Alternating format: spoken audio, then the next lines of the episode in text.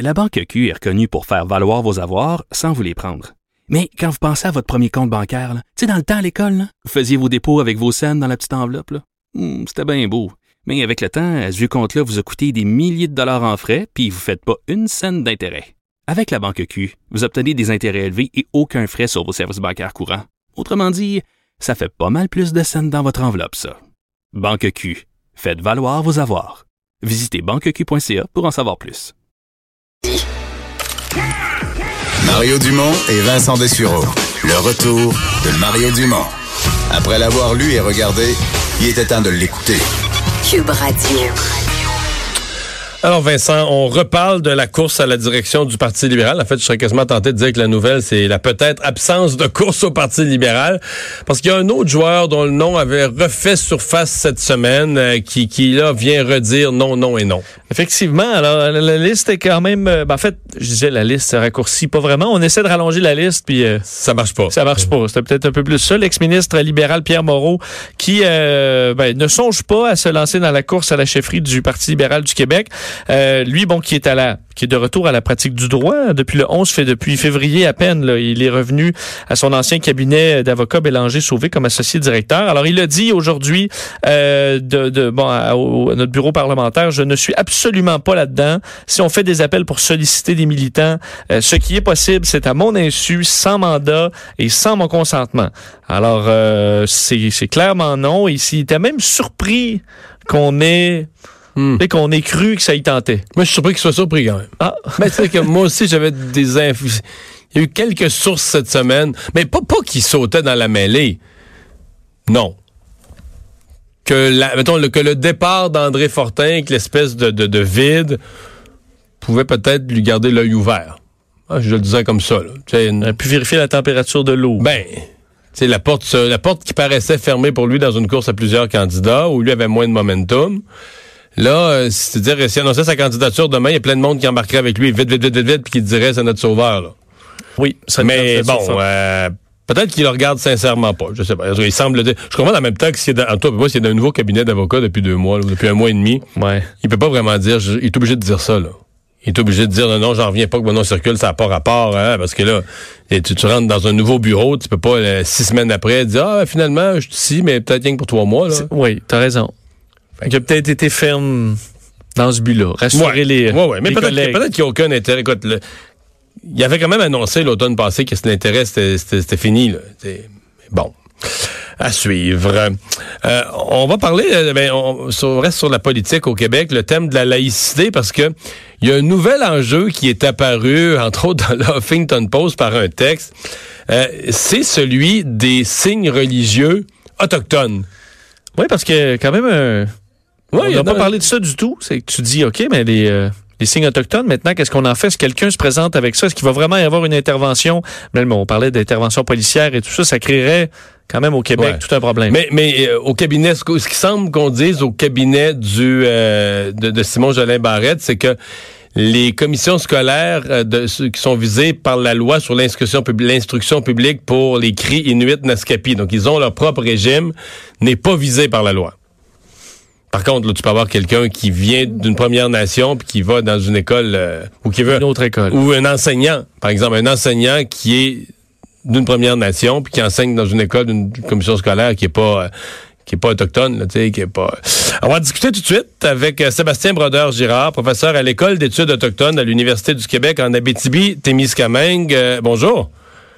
Oui, bonjour. Euh, Est-ce que c'est une réflexion que vous aviez déjà vous con- euh, conduite euh, au moment du dépôt du projet de loi? Bien évidemment, c'est travaillant dans, dans, dans le milieu autochtone, c'est un des premiers réflexes que Ouais. qu'on a eu à se poser la question euh, comment est-ce que ça pourrait s'appliquer? Et effectivement, il, il y a un, un certain flou à ce niveau-là qui, qui incite à se poser la question. Sur les commissions scolaires, là, le- la loi sur l'instruction publique spécifique des euh, des, des Naskapi, là, je viens de les nommer, les trois, là, euh, des cris des Naskapi, euh, des Inuits. Est-ce que vous avez la même interprétation que le ministre, que ça ne s'applique pas? Oui, ben dans le projet de loi euh, actuel, sous sa forme actuelle, c'est assez clair. Donc, euh, les, les commissions scolaires qui ont été instituées suite à la convention d'Abbé James euh, dans le nord du Québec seraient, seraient, auraient un régime à part. Puis on peut se dire aussi après ça, les, les écoles euh, qui sont sur, sur, dans les communautés qui sont en général financées par le gouvernement fédéral sont d'un autre régime, donc entrerait pas forcément là-dessus. Je comprends, ça serait exempté aussi. Mais d'un autre côté, euh, il y a, on sait qu'il y a plus de 50% ou en tout cas aux environs de 50% de la population autochtone qui vit en dehors des communautés, qui est en ville ailleurs, et donc aussi des enseignants euh, qui vont se ramasser à, enseigner dans des écoles publiques. Et eux, à ce moment-là, ben il n'y a pas de raison qu'ils soient exemptés du, euh, du régime tel qu'il est présenté dans le projet de loi actuel. Est-ce qu'il existe une telle chose que des signes religieux des spécifiques aux Premières Nations? Là, c'est la question aussi qui se pose, c'est le, flou un peu dans, dans, dans, dans le projet de loi. Qu'est-ce qu'une religion?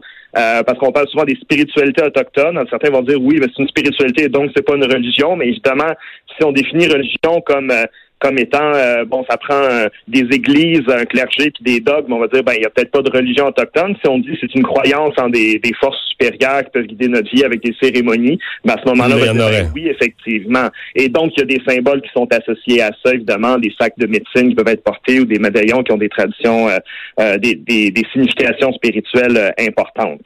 Est-ce qu'on en parle dans les Premières Nations de ce projet de loi et de l'effet sur sur leur vécu?